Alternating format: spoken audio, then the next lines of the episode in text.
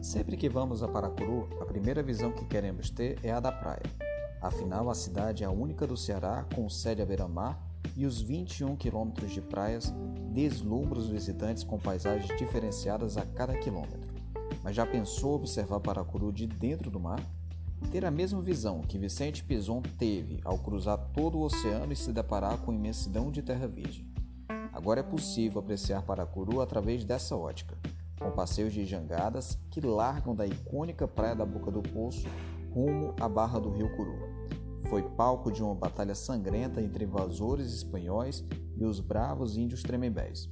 Hoje, um monumento na Barra rememora essa data fatídica, quando o invasor e torturador Vicente Pison, com sua tropa, travou uma batalha com os índios tremembés, guardiões originários dessa